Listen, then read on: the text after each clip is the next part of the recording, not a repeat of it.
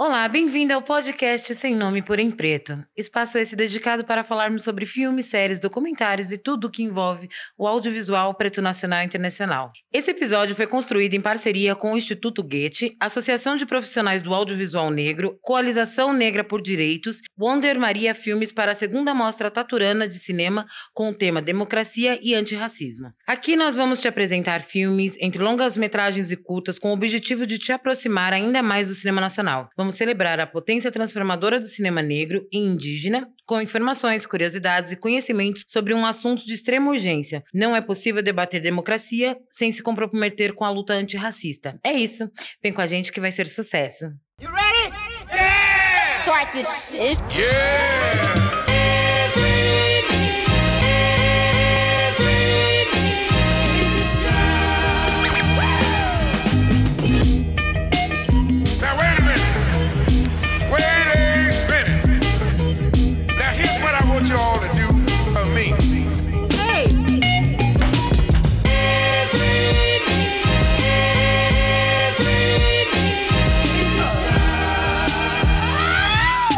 Gente, vamos começar mais um Porém Preto, falando sobre dois filmes, que é o Raízes e o Ponte sobre Abismos. E os dois filmes falam sobre a busca da ancestralidade e o combate ao apagamento e à invisibilidade do povo preto no Brasil e assim como no mundo todo, né? Vamos começar com Raízes? Mas antes de começar com Raízes, vamos falar oi primeiro, né? Vamos se apresentar porque Bom dia, boa tarde, boa noite, assim da Ilê falando. Sejam bem-vindos. Alô, alô, Július na área, Júlio Flix, tamo junto. E aí, meu povo, Diogo Comum por aqui, sejam bem-vindos. Salve, Aime aqui. Bora, Juju. Então, gente, Raízes. O Raízes é um filme que, como eu estava falando aqui, é uma, um filme que busca ancestralidade. Ele conta a história de um artista plástico paulista chamado Kelton Campos Fausto. O Kelton emprestou essa história para o filme para ter para ter essa narrativa. Então, o Kelton tem, tem, lá seus 20 e poucos anos, tentando se descobrir, tentando entender de onde ele veio para poder saber para onde ele vai. Esse tipo de leitura que eu tive do começo do filme. E eu assisti, na verdade, duas vezes. Eu assisti a primeira vez um tempo antes e assisti um pouquinho antes da gente fazer esse episódio para eu ter mais clareza nas minhas ideias, assim, porque eu lembro que a primeira vez que eu assisti esse filme, eu me vi no, muito no filme de várias formas, de várias formas, em tudo, tanto no Kelton Elton quanto nas pessoas que têm alguns depoimentos no começo. Eu convido a todos para assistirem também para se reconhecer, mas eu vou explicar um, um, dos motivos pelo qual eu me reconheci. Eu sou preta desde que eu nasci. Eu falo isso muito assim, muito. Eu sou preta desde que eu nasci. Só que nem todo mundo tem essa consciência da sua etnia, assim, do, da sua história, da sua cultura, vem de famílias diferentes, tem miscigenação no meio. Muitas pessoas ficam com medo de falar sou preta, por às vezes ser mais claro, às vezes por vários fatores, por, por, por racismo estrutural mesmo, tá acostumado a, a, ouvir muita coisa. Então, nesses primeiros depoimentos, você vai ouvindo as pessoas falando isso. Uma mina fala, ah, eu sou muito branca para ser preta, é quase isso, muito branca para ser preta e muito preto para ser branca, porque meu cabelo é, é, é enrolado, mas não é tão crespo, minha pele é clara, então eu sofro desses dois lados, porque se eu assumo, vem de um lado, se eu falo que eu sou preta, tem um problema no outro. Um outro menino fala, ai, que você parece esse boneco, e eu falava para outro, ai, você parece esse boneco, e ele nunca tinha ninguém que representasse ele nesses bonecos quando ele era pequeno. Eu tinha um, um amigo meu que ele tinha um boneco do. um boneco negro, e tipo, ele falou assim, ó, oh, Anderson, parece com você. Eu falei, não. E, comigo, eu criança, né? Eu falei assim, não, não parece comigo isso. Aí agora, tipo, mais pra frente eu pensando agora, nossa, tipo, a gente fala de representatividade, é, de a pessoa se sentir representada, tipo, a criança se sentir representada, sei lá, com, com alguma coisa. E eu não me sentia. Da... Eu fico pensando, por que eu não me senti? Quando a gente fala ah, representatividade importa, é justamente por isso, que as pessoas crescem não, tendo, não se vendo representadas. A gente sempre olha para outros modelos de beleza que não as nossas. Então a gente entende que nossos traços de beleza não são tão bem aceitos como beleza. Por mais que você ache bonito, você começa a se achar feio por isso, entendeu? Hoje Ainda bem, a gente já está em um outro patamar, é, discutindo outras coisas, mas é muito bom a gente já ter outros modelos de beleza muito por aí. Mas assim, eu sou de uma geração mais velha e eu achava que era Xuxa, né? Até um... tipo, é o que impunham. Mas daí, dentro de casa, eu era bonita pro meu pai, pra minha mãe. Mas eu ainda era a neguinha de cabelo duro pro resto dos vizinhos. Eu era o manequim de Umbanda, eu era isso, eu era aquilo. O filme começa falando muito desses depoimentos e daí depois vai pra é, começar a falar da onde vem a sua história. Como você se vê, como começou a contar a sua história e o que você sabe sobre sua história.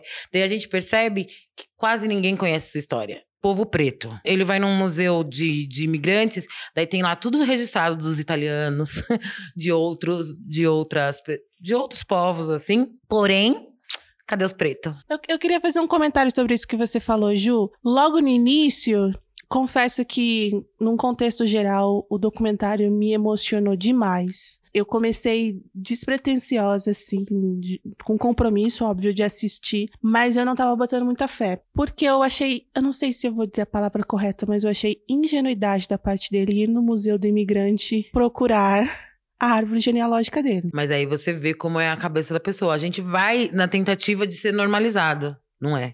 Pois é.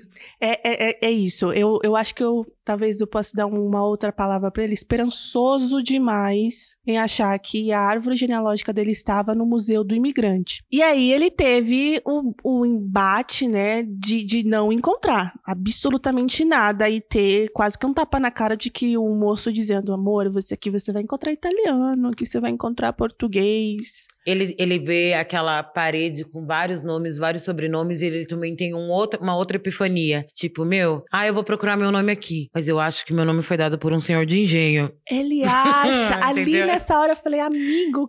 Eu, eu fiquei com um pouquinho de. Falei, gente, am- amigo, você, tá, você acha que foi um senhor de engenho que te deu esse nome? Ali eu entendi o lado dele e o documentário, a partir desse momento, me, me fez mergulhar super legal nesse contexto. Eu acho interessante ele ter, por mais que tenha sido ingênuo, e também eu, eu tive a mesma sensação quando ele começou a procurar, eu fiquei assim, você vai perder seu tempo aí, colega. Mas é interessante porque eu imagino que a, a intenção da mostra é levar todos esses filmes para pessoas que estão fora da bolha, enfim. Então talvez tenham pessoas que não são pretas ou pessoas que não conhecem essa, essa realidade pro- mais profunda da nossa vida, que vão assistir, talvez acha- vão ficar achando que ele vai achar alguma coisa lá. E é um baque, porque a gente, a nossa ancestralidade não veio para o Brasil como imigrante. Eles vieram sequestrados e eles foram completamente apagados a partir do momento que eles entraram dentro daquele maldito navio e tal. Então, eu achei muito interessante mostrar isso pra falar assim, ó, você sabe de onde você veio? E quantas, eu tenho certeza que todos nós aqui que já trabalharam em algum lugar corporativo, tiveram um almoço com os colegas da firma e rolou esse assunto, ai, meu avô é italiano, ai, meu não sei o que, não sei o que. Tô tirando meu passaporte. tá ligado? Minha dupla cidadania é não sei o quê. A gente já passou por isso, porque eu não, eu não tenho um passaporte africano. Eu não sei de onde é minha família. Eu não consigo ir no consulado da Nigéria pedir um passaporte porque eu tenho o sobrenome da minha família. Eu não sei. Eu posso não ser nigeriana, não sei de onde vem minha família. Eu posso ser de qualquer lugar, tá ligado? E você também não consegue tirar o passaporte é, pra falar que você é italiana, mesmo que você Muito tenha. menos. Mesmo que alguém tenha estuprado alguma, algum parente Exatamente, meu. mesmo que você porque é tenha que o aconteceu. sobrenome. Exato. É, a Lely tocou num ponto aí que eu fiquei com um pouco de raiva, na real, é, assistindo, assim, pra ser sincero. Porque fiquei pensando, eu não conheço meus avós, nem paternos, nem maternos. Na verdade, eu conheci durante pou- pouquíssimo tempo minha avó materna, mas que a gente nunca teve muito acesso. Também sei que ela é de uma cidadezinha do Maranhão e, e era isso. E minha mãe.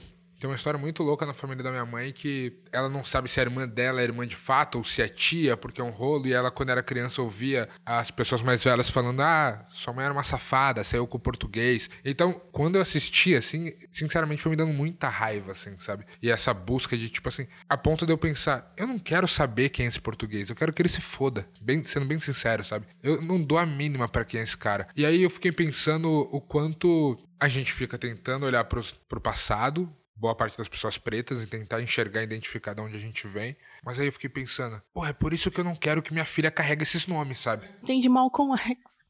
Exatamente. É muito doido isso, né? Porque, ah, assim, a gente entre os porém pretos aqui, a gente conversa também internamente. Eu tava comentando recente de que eu tive o contato com uma prima que mora aqui em São Paulo e ela começou a fazer uma busca, né, em cima da árvore genealógica, do lado da família do meu pai. E é isso, assim, mesmo que a gente descubra da onde a gente veio é ainda é no Brasil, sabe? A gente não vai descobrir etnias, assim, a gente chegou até certo ponto. A gente, a gente descobriu de que fazenda saíram meus ancestrais. Mas antes disso, atrás disso, a gente não consegue chegar.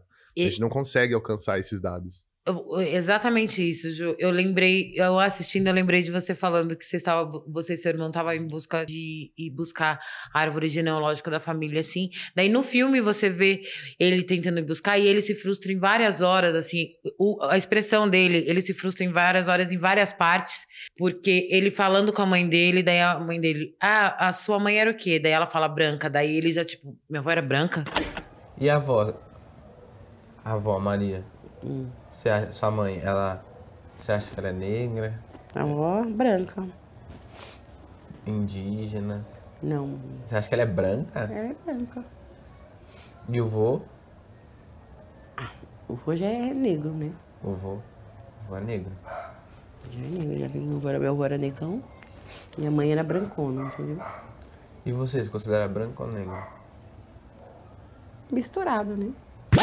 Ele começou essa busca porque ele tinha muitas fotos antigas da parte do pai dele que eram todos pretos. Daí ele começou a se ligar por com isso porque ele não tinha a história dessas pessoas. Então ele começou a ver essas fotos e queria saber quem eram nessas fotos e começa a buscar nisso. Só que assim, muito para nos avós, muito poucos vão até os bisavós. Eu não sei quem são meus bisavós. Sabe? Já tentei perguntar várias vezes. Eu já tenho apagamento histórico na minha geração mesmo, porque nem eu lembro o que minha mãe me contou. Daí eu já fiquei com vontade de falar, Kiwi, você tá indo na casa dos seus avós? Já vai gravando eles? Começa já a perguntar, porque eu já não sei.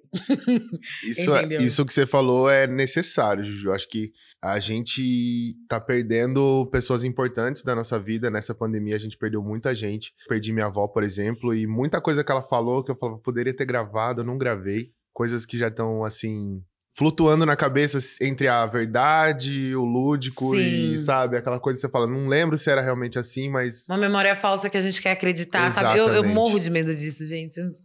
Não- tem noção do quanto tenho medo disso. O Kelton, no, no documentário, ele, por diversas vezes, logo no começo, né? Eu trouxe esses adjetivos para ele, mas o filme ele tem um minuto, é, um- uma hora e, e 11 minutos, mais ou menos. Foi só no começo. 1h19. 1h19, né? Uhum. No começo ali eu fui tentando entender qual era dele, mas eu me vi por diversas vezes na, na pele dele, assim. Ele, como a Juju falou, ele se mostra frustrado, se mostra contente por outros lados, ativo e, e entusiasmado em querer conhecer a história dele, em fazer toda esse, esse- essa volta para Minas Gerais, por exemplo. E assim, eu vou, vou contar uma experiência pessoal minha aqui, fazendo um paralelo até com a história do Kelton. A minha família, boa parte é de Minas Gerais, do lado da minha mãe, e, e de, da Bahia, do lado do meu pai. Acho que tem de preto, nós, no Minas Gerais, não sei se... Exato! Minas Gerais é um, é um, é um estado bem preto. É muito Minha preto. família também, eu tenho parte de lá também. Continua. Então, assim, é, é, essas, quando, toda vez que eu vejo algum preto falando que tem família em Minas Gerais, eu falei, caralho, é isso. E aí teve um outro documentário que eu vi que é Sankofa, que mostra uma rota, né, da, de, de navios negreiros que saíram de, uma, de um lugar da África e, e para onde eles foram chegando, né? E teve um lugar ali de Nigéria, Angola ali, que foi parar em, em Minas Gerais. E assim, gente, é o máximo de informação que a gente pode imaginar de ter, é o máximo. E aí, por exemplo, na- no meu nome, meu nome é assim da Ileia Pangessi Caetano Oliveira. O Caetano, ele já é fatídico de uma fazenda de Minas Gerais. A minha mãe, ela já tem esse conhecimento que veio da avó dela, pela qual ela foi criada. E eu tinha um desejo absurdo na adolescência de virar um Malcolm X, de tirar o Caetano Oliveira, porque não fazia sentido. Quebrava todo o encanto de assim da Ileia Pangessi na hora que eu falava Caetano Oliveira. Aí eu entendi que, assim, a minha mãe, ela tem um, um apreço, né, por esse nome, o meu pai pelo Oliveira dele, e todos são nomes de escravizados. Sou Oliveira também, filha. E qual a chance de- disso acontecer, sabe? Então, é, é tão, é tão próximo e ao mesmo tempo tão distante da gente, e por diversas vezes o documentário me emociona é por conta disso, porque ele vai nos museus, tem uma hora do documentário que ele vai no museu de um, com um rapaz que também é super engajado na causa, Museu Afro. E ali, é, a trilha sonora também é muito bonita, tá? Então, esse é o momento onde começa a tocar zumbi, cantado pela Ellen Oléria, da música do Jorge Ben. E é tão incrível essa cena que eu tive que parar ela, porque eu tava. Vamos parar um pouquinho, como coloca chorar. essa música também. Coloca na edição a música. Mas coloca a versão do. Jorge Ben, tá? Nada contra ela, eu- ela, mas eu prefiro a versão do Jorge. vai acontecer. Senhor das guerras, é senhor das demandas. Quando o zumbi chega, é zumbi quem manda. Zumbi é senhor das guerras, é senhor das demandas. Quando o zumbi chega, é zumbi quem manda.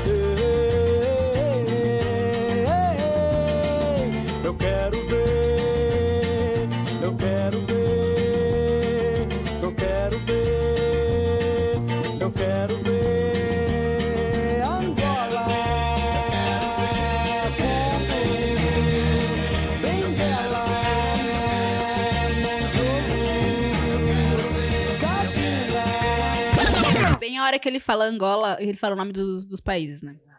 Exato. E esse momento é, é absurdamente incrível. E, enfim, assim, é um documentário muito bonito. É, é, é importantíssimo que as pessoas assistam. Tem vários depoimentos importantes. Inclusive, eu queria falar uma, uma- Você falou de depoimento, tem uma frase que a Simone Nascimento, que é uma da idealizadora do projeto, falou a seguinte frase. Essa busca nos fez questionar porque a gente só aprende o que é descendente de escravo, mas não conhece mais nada sobre nossos ancestrais. E é exatamente isso, igual tem no outro. A gente vai só até um ponto e depois disso é tudo escravo. A gente não tem famílias, a gente não sabe história. Por mais que fosse outra realidade lá, a gente vira escravo e, não é mais ninguém. A gente vira, tem nome de outras pessoas, assim. O, o momento que o Kelton vai pro quilombo de São Pedro, por exemplo, Sim. que tem um rapaz lá que fala, ok, 13 de maio de 1988. E antes disso, eu tenho tantas histórias incríveis contadas pelos meus aqui, e eu não aprendi na escola, fui aprender na faculdade com os meus. É, é, é mais um momento que eu falei, caralho, que Tem- inferno. Tem uma parte que ele fala, ai, porque todo mundo que chegava também era chamado de negro de mina, e daí descobriram que mina não era Que um que é sobrenome. é, que não era um sobrenome. Então, na verdade, era só, tipo, a forma como os brancos, os escravocratas chamavam essas pessoas. É, os negrominas são os negros que usavam, que eram os mineradores, não, que usavam nas, nas minerações, né, que faziam os, tem até um outro filme que a gente vai falar num próximo episódio que fala bastante sobre isso, Chico Rei, sobre esses negros que eram que eram usados nessas minas de ouro, que já eram, tipo, por exemplo, só fazendo uma ligação sem falar muito, porque a gente vai falar desse filme depois. Esses negros lá em África, em alguns países da África, já existia exploração de minério. Então eles tinham conhecimento de lidar com esse tipo de metal e eles vieram pra cá. E aí os donos de escravos sabiam que eles já tinham esse conhecimento eles eram até é, negros mais caros, porque eles tinham conhecimento de mineração. Então, a nossa história, e a minha irmã, a minha irmã é professora de história, e na época que eu tava no ensino médio foi uma época bem difícil, porque eu não podia errar em história, que a minha irmã me acabava. E quando eu comecei a ter mais profundidade sobre essas coisas de escravidão no ensino médio, a minha irmã sempre me falava e eu era sempre a aluna que ficava discutindo com a professora na aula, porque ela sempre falava assim: essas pessoas todas, elas foram sequestradas, elas tinham vida, elas tinham família, elas tinham tinham alguns que eram reis, que eram realeza, etc, e outros eram pessoas comuns, eram vendedores, eles tinham trabalhavam no Mas mercado, todas eles as pessoas com vida. eles com tinham uma história. vida normal, uma história. E, e- e eles foram obrigados a esquecer. Eu acho que o mais, o mais simbólico disso é que, naturalmente, eles. A gente tem uma história de resistência muito grande, tanto aqui no Brasil, de religião, de cultura, que foi se misturando e ficou resistente, mas a gente perdeu muita coisa, por exemplo, coisas simples como um nome, tá ligado? Que é uma das coisas muito importantes pra gente tentar rastrear alguma coisa, é um nome que a gente não tem. O meu sobrenome é Silva, por exemplo. Tipo, não tem nem por onde eu começar a procurar nada. Nunca. Conta dessa, da, da história do nome, de terem roubado nossos ancestrais, assim, tipo, o direito de, de a gente ser de sermos apenas pessoas com passados, entendeu? Então, tipo, me irrita eu ter que romantizar tudo sobre ser preta, porque não é uma coisa normalizada, tipo, na sociedade, em lugar nenhum do mundo. Então, todo mundo sempre fica falando, ai, fica falando só de preto, preto, preto, porque preto é isso, aquilo, preto é aquilo. Porque faz não sei quantos mil anos que a gente tem que a gente tem que lutar contra isso e a gente não tem a liberdade de, ser, de sermos nós mesmos com tudo que nos foi tirado. Então, hoje a gente celebra de outra forma e romantiza muito ser preto, porque é o, a gente tá tendo a alegria de ser preto agora. Exato. a, a gente cai num. Esse lance do nome é até engraçado, porque na minha família, por exemplo, assim, é tão defasado e tão, tão mal organizado que, por exemplo, uh, o meu sobrenome é Limiro mas aí tem os Lopes também, que tá tudo misturado. E o meu vô, que na verdade é meu tio, faz aniversário duas vezes no ano. Então, assim, assim a gente já não sabe. Minha avó tem, também da onde a gente veio, quem datas. a gente é. E para piorar, assim, essa coisa de cartório e registro é muito problemático. Então, meu, meu vô, que é meu tio, ele é registrado com dois nomes, ele faz aniversário duas vezes, sabe? Kelton tenta procurar no cartório, né? Quando ele volta para Minas, ele tenta achar o, o registro do avô de alguém da família dele e ele pena pra achar e quando ele acha, ele acha de um tio que nem é o avô dele. Tipo, a gente não tem nenhum registro, nem a minha avó foi registrada, ela já tinha, tipo, uns 10 anos de idade. Então a gente nem sabe se a idade dela tá certa. A gente tem certeza que não tá. Então, Cara, isso meu, é muito meu foda. pai foi, foi adotado informalmente, cara. Imagina. Nossa, Fudeu. Sim. A minha avó, ela, a minha avó por parte de pai, ela nasceu em 1913, tá- é o que estava na certidão dela. Só que ela falava que a, ela nasceu em 1800, no final de 1800. E porque, entendeu? Então, mas ela só foi registrada em 1913. Minha avó morreu com 105 anos. Meu, tipo assim, pensa o tanto de história assim que eu não, não morreu com ela. Faço ideia. E meu pai não sabe porque ele saiu de casa muito cedo para trabalhar. Ele veio tipo de outro do interior, nem lembro onde é, só para você ver. Nem meu pai, nem lembro. Daí ele veio para São Paulo, passou por várias coisas de São Paulo e minha avó tava lá, então ele não conheceu o pai dele, então ele não sabia de onde o pai dele saiu. Nem minha avó lembrava da mãe dela, mas sabia que a avó dela era escrava. Então, tipo, se perdeu já aí. Daí minha mãe vem, alguém por parte da minha mãe era indígena, daí não sabem, tipo, daí não sabe de onde vem, porque daí tinha alguém que era português também no meio, que era o, o que deu a linhagem da, da minha família para as pessoas que nasceram é, pretas com olho verde, entendeu? Porque misturou, Tem na minha família também, preto de olho verde. entendeu? Daí, eu tipo, não. é uma mistura e eu não. É, é, mui- é muita coisa, assim. Já dou trabalho agora, imagine de olho verde. Mas é muita coisa, daí falam. Daí nesse, nesse, nesse filme também. Sou obrigada a dar spoiler. Gente, assiste esse documentário, pelo amor de Deus. Mas assim, no final, na hora que ele vai encontrando, que ele tem aquele restinho de, de esperança e que ele encontra a pessoa, daí tem um final meio fatídico, assim, que assim, ele encontra, ele se emociona, porque ele encontra uma das pessoas que ele estava muito querendo encontrar. E esse documentário foi gravado em 2016. Um pouquinho depois, essa pessoa falece. Então, quer dizer, Três ali, meses depois. se ele não encontrasse, era outro apagamento. Era outro apagamento. Exato. Nessa hora, quando quem encerra e mostra que três meses depois ela faleceu, foi de fato ali absurdo. E esse aqui é o meu pai, que é o Edgar. É, vocês não conhecem. É, filho não conhece, né? Mas ele, esse é seu irmão, esse é seu irmão. O Antônio. É Antônio Bento. Você já lembra, quando teve você lembra dele? Você estava muito pequeno, né? Ele quando teve eu tava com 9 anos. Hoje eu tô com, quase- com 64 anos. Ele era mais velho que você? Não, ele é do Ele primeiro, é do primeiro primeiro matrimônio. matrimônio. Esse aqui Ele já é é o segundo. matrimônio. Ele deve ser da época do... Tereza? Terezinha?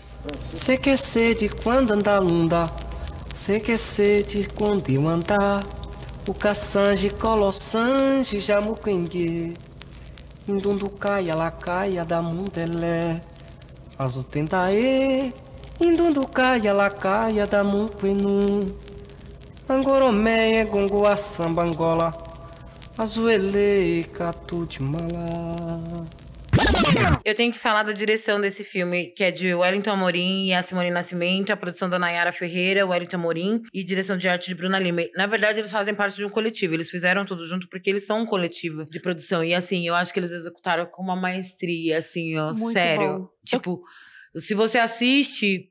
Como eu já falei aqui no, no- no- quando a gente falou dos outros filmes, nós não estamos acostumados a consumir do produto nacional, filmes e documentários. Documentários um pouquinho mais do que filmes. A gente ainda tem uma, uma coisa ali, uma coisa outra, mas assim, por favor, assistam, porque tem tudo a ver com o que a gente fala. A mesma paixão que a gente fala de filmes estrangeiros, tô falando com a mesma paixão por raízes, porque vale a pena.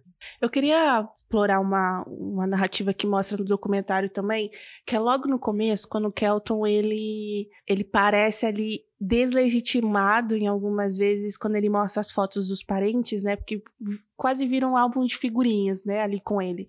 Ele mostra os rostinhos das pessoas e aí ele fala: Como assim alguém me diz que eu não sou negro? Sim. Olha pra mim, olha pra essas pessoas, olha pra minha história. E a mãe dele branca, daí a irmã de não sei que branca, daí ele fala que, que elas ficam alisando o cabelo para se parecer com outras pessoas. Então, ele quer se apegar com a pessoa preta, tipo, é, manter a identidade preta dele, mas tem as outras pessoas miscigenadas que têm outra cultura, têm outro, outros interesses de perpetuação. E eu vejo como a gente no Brasil muito, tem muito esse déficit, né? No, no sentido de. A discussão, ela. ela Do moreno ama- e do pardo. Exato. A- eu acho que a discussão ela amadureceu, e aí eu quero ouvir a opinião de vocês, claro.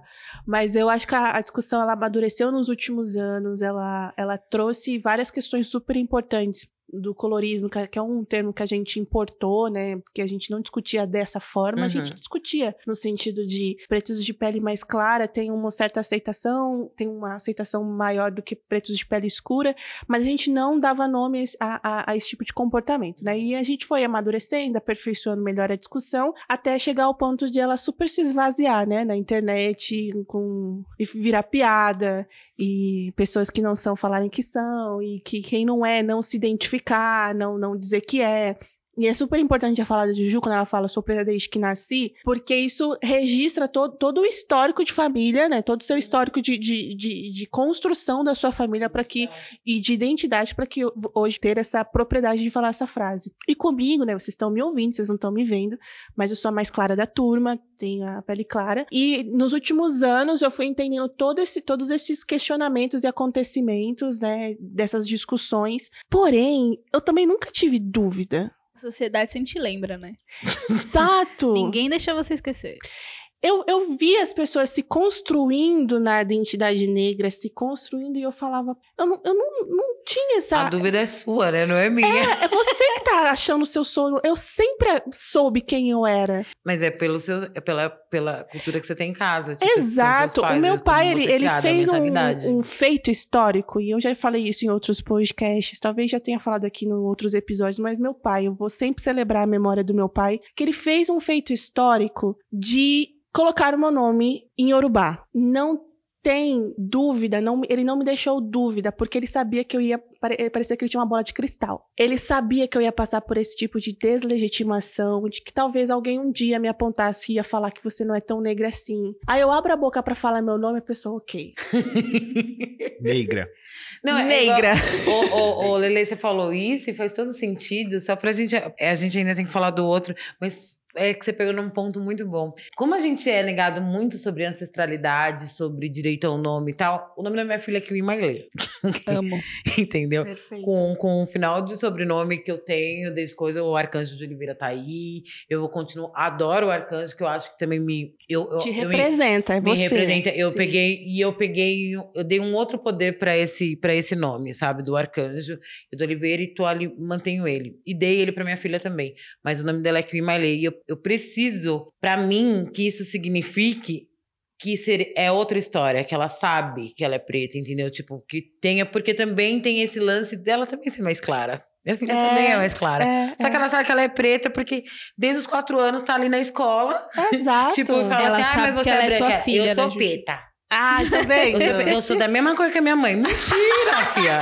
Você não é, você tá uns quatro tons pra cima. Maravilhosa. Ele é. Mas é- é- tem um provérbio, tem um provérbio egípcio que eu nunca vou esquecer. Eu vi ele, eu era adolescente, que os egípcios eles tinham esse contexto de dar o nome e contar a história. Então, quando você fala o seu nome, você conta a história da sua vida. E eu querendo ou não fazer isso, porque às vezes eu não quero contar a história da minha vida, às vezes eu invento o nome, me chamo Joana. Eu no rolê. É, o boy vem me encher o saco, ai, Jéssica.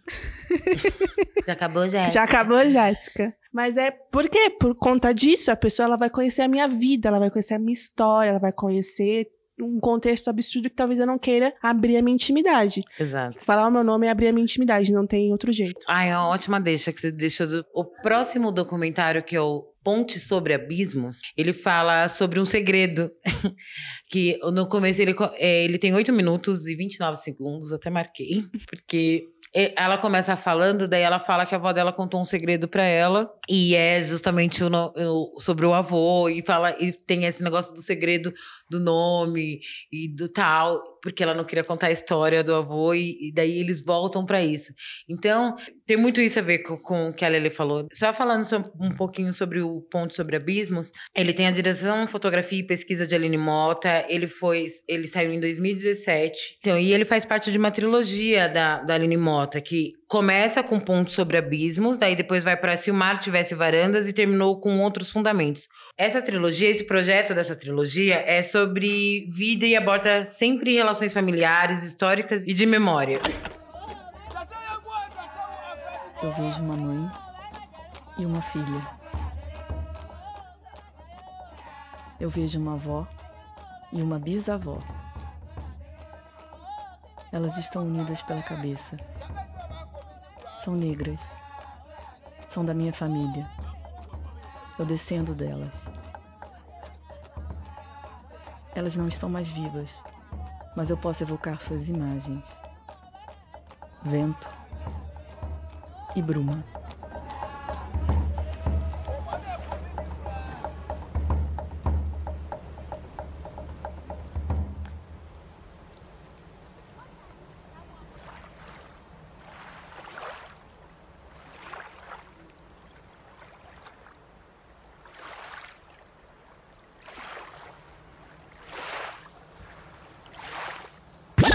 Achei esse filme é, bonito de uma maneira geral. Acho que ele é contemplativo, ele é um tanto quanto poético. Tem, tem um momento ali que fica, acho quase um minuto, mostrando a cena das fotos no, no rio. E aí eu fiquei até pensando, falei, não sei se é intencional, né? Mas as é. imagens no- na água, Sim. sabe?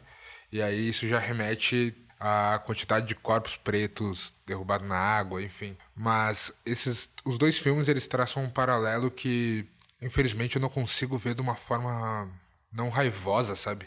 Eu me sinto, eu me sinto realmente me dá uma, é, porque é um tema que mexe muito comigo assim. E olhar pra trás e ver que não tem nada, tipo, é uma coisa que me machuca muito, assim, sabe? Tipo, eu não consigo racionalizar tão bem e ficar. Porque isso é, é um. Óbvio, acho que é necessário que as pessoas saibam disso e que as pessoas não pretas entendam um pouco disso também, mas a gente entende disso desde sempre, é, é esse ponto. É, tem gente que não é preto desde sempre, tem gente que é. Quem é preto desde sempre tá um pouco cansado com algumas coisas, assim. E aí eu fico. Eu tô até. Eu tô controlando realmente minha fala, assim, pra não demonstrar uma. O com uma com não X xingar? Você quer xingar? É, Pode é, xingar. é, é- é quase um xingamento, assim, porque. No essa- é- gentleman que é, você é é. louco, porque é, a Lele falou sobre o nome dela e como conta a história. E aí, quando eu olho pro meu nome, eu falo, porra, Diogo não tem comum. nada a ver comigo. Diogo Sou uma comum. farsa. É, só vou deixar o comum. Vou, vou lá no cartório, ó, bota só comum aí. Não, e aí eu fico pensando, não tem nada a ver comigo. Tipo, pergunto pra minha mãe sobre Alves, ela. Não sei. Ó, esse, ne- nesse filme, no Ponto sobre Abismo, a Aline, ela viajou pro Rio, porque ela tinha mais posse, ela tem mais posse que o, que o Kelton. Sim. Mas ela viajou pro Rio, para Minas, para Portugal e Serra Leoa, pesquisando em ar- arquivos públicos também e privados sobre a história da família dela, por conta desse segredo de família para poder desvendar. E mesmo tendo mais recurso e mesmo tendo mais acessos e, e indo além mar, tipo, além, nossa, além mar é muito coisa de velho, né? Mas vamos manter. além mar, além Brasil, ela foi lá na Serra Leoa, foi em Portugal e da mesma forma, não tem registro.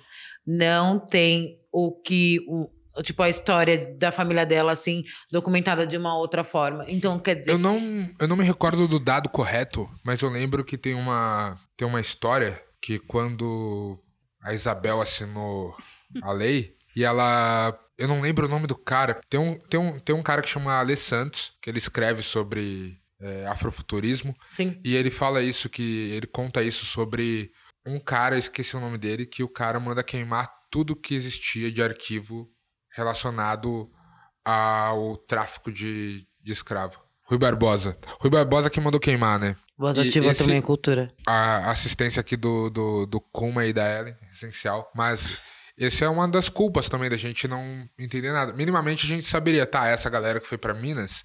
Esse Rui certeza- Barbosa é o da Marina Rui Barbosa? É da família. Sim, acho que é Ah, bisavô. Você entende, entendeu? Sim. Sim. Ah, É, ele O Brasil é, tipo, é Eu acho que é bisavô ou avô, não sei. O mas Brasil é é, regido dela. por esses herdeiros, né? é, esses herdeiros aí, filhos da puta. Mas Tá vendo?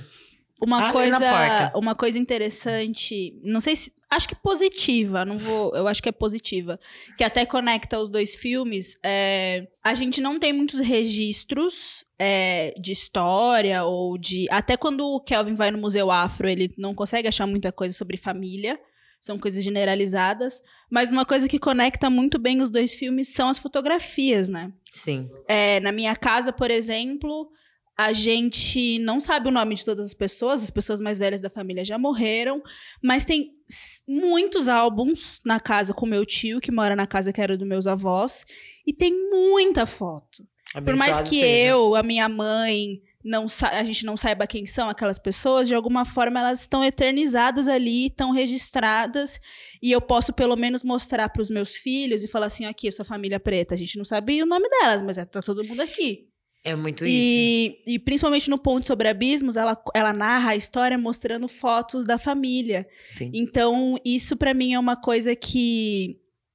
E também o Kelvin tem uma foto, né? Que ele, Kelton. Que, Kelton, já falei o nome dele errado algumas vezes, desculpa. É, ele também tem uma foto da família dele e ele sai procurando até como igual de procurando gente desaparecida assim. Você vê essa pessoa mostrando a foto? É uma forma da gente ter algum tipo de registro físico, fenotípico, da gente olhar e falar assim: olha aqui a cara do meu avô, dos meus primos, dos Exato. meus tios, da, da minha família. Eu tenho dois comentários pra fazer. Um sobre o Kelton, que ele tem, tem um, um momento da, da fala dele que ele ele indaga assim, cara, as pessoas ricas e brancas, elas você vai na casa dessas pessoas, ela tem, aquelas Uhum. caralhadas de foto e um monte de rosto. Em ordem cronológica até. Exato, em ordem cronológica. E aí eu percebi que ele, nessa, nessa falta, ele começou a desenhar essas pessoas e colocou ao redor do, do quarto dele. Então, na hora que você for assistir, você que tá ouvindo a gente for assistir, vai ver que ele tem essas fotos em volta no, no quarto dele que mostra e representa o fenótipo, a cor, o cabelo, o nariz, boca, e mostra muito essa, essa carência nossa de, de não ter tanta longevidade na nossa história, mas ele, a partir disso, pela arte, conseguiu demonstrar isso. E o outro comentário que eu quero fazer sobre a Aline, no Ponte sobre Abismos, que no começo ela mostra a relação dela com a fotografia, e eu não sei se vocês aqui, meus amigos porém preto, perceberam, mas ela usa o rio como aquele aquele exato para revelar foto. Eu achei muito bonita essa entrada do, do doc, do curta, porque ela estende diversas fotos e apresenta esse revelador, né? Quando eu- vou dizer aqui para vocês, quando você submerge a imagem no, numa água, né, no- na água e a foto começa a se revelar. E ela no começo do curta apresenta isso num rio com fotos gigantescas sobre a família dela. É muito bonito e eu entendi toda essa mensagem que ela quis dizer. E eu gosto também por uma coisa que ela faz um mosaico da foto da avó dela. É tipo assim, que as fotografias estão contando história, então estão construindo histó- é. histórias. Uma coisa interessante, pessoal, que eu lembrei agora, eu não conheci a minha avó materna, porque quando eu nasci ela já, já tinha falecido, mas eu sempre vi fotos. Então eu conheço minha avó pelas fotos que eu vejo dela. E quando eu fiz no meu aniversário de 22 ou 23, algum dos aniversários, a minha mãe me deu um par de brinco e não vou chorar. Segura. Junto com sim. um parzinho de... A minha avó tinha muitas joias, porque antigamente, é, mesmo você não tendo muita grana, tinha-se o costume de... Aquele pouquinho dinheiro que você tinha, você comprava um, uma- um brinco, um colar e guardava aquilo por gerações. Então, a minha família não era uma família rica, mas a minha avó tinha joias, porque o dinheirinho que ela tinha, ela ia lá e comprava um brinco ou uma coisa cara. Muito se perdeu, porque infelizmente furtaram, mas algumas coisas ficaram, que ficaram para minha mãe.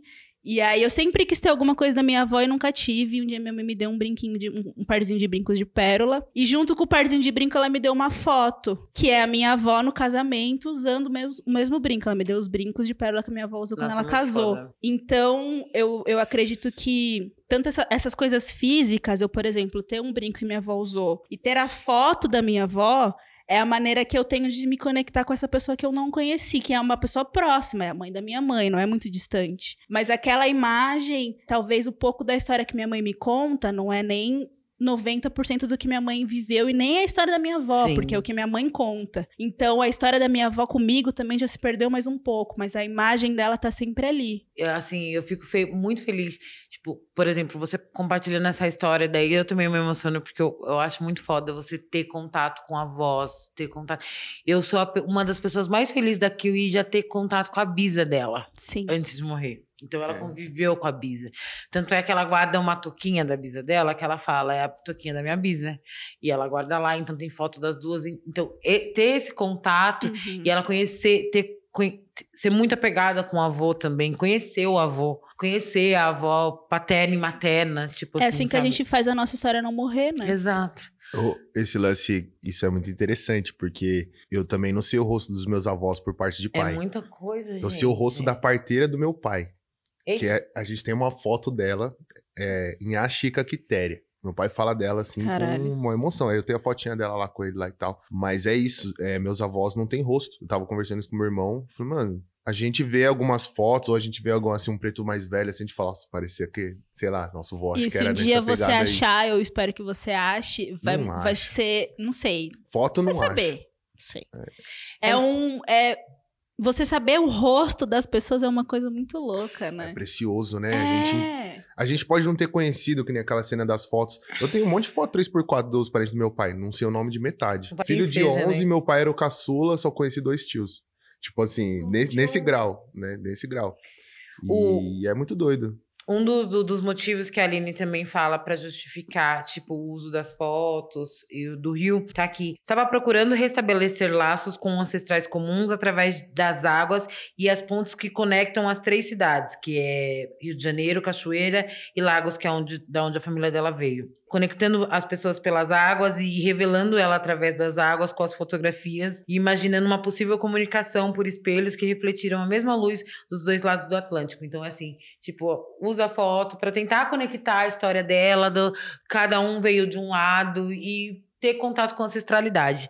Os dois filmes completam muito, tipo, um é mais curtinho, um é um curta, tá, de oito minutos, o outro tem um, uma hora e dezenove, mas que passa muito rápido. É uma boa e é a super indicação que a gente tem pra hoje. Espero que vocês tenham gostado do episódio. E a gente tá todo mais sério, corporativo hoje. mas é porque esse assunto bate diferente, sabe? Eu, eu fiquei muito feliz com esse episódio, gente. Quero compartilhar que foi uma grande celebração de, de histórias íntimas que cada um contou aqui. Foi um momento extremamente especial da gente se juntar ao Kelton e, e enfim, mostrar e. e- Se com- vê no Kelton também, Se né? vê, né? Ele foi muito corajoso, assim. Ele saiu de São Paulo. Menos cara. o Diogo. O Diogo queria bater em- com, com quem? Com o Mas Kelton assim, também. eu, eu- é isso que eu ia comentar. Eu, é isso que eu ia comentar. Eu vou deixar você falar já, Diogo, mas eu, eu vou te defender agora. Aproveita. Não acontece sempre. Não acontece sempre. Não, é que como o, o racismo, como a- as questões que a gente vem conversado agora desperta coisas diferentes em cada um de nós. Eu, por exemplo, fiquei extremamente triste. Foi triste ver toda a frustração do Kelton na hora que ele se desencontra das coisas que ele estava procurando. Na hora que ele vai para o Museu Afro Brasil e que mostra aquelas correntes de novo, que mostra aqueles espaços de navio de novo, que mostra ah, o fato dele não ter conseguido êxito naquilo que ele tanto, tanto buscava. E o Diogo ficou com raiva, ficou com ódio. A história é violenta, né, gente? É. A romanti- é, é porque também tem muita romantização, tipo, da miscigenação, como se não fosse vindo de estupro, assim, sabe? Entendeu? Não é. uma história- não é eles amor contam uma a história linda de amor, interraciais. Não eram casais interraciais cheios de amor. Não era estupro atrás de estupro. Então é isso, com todas essas experiências, essas trocas, sobre Porém, junto com Raízes e Ponte sobre Abismos, a gente finaliza esse episódio, gente. Assistam, por favor. Tchau. Tchau, gente. Valeu. As raízes eu herdei dos reis, eu sei das raízes, eu não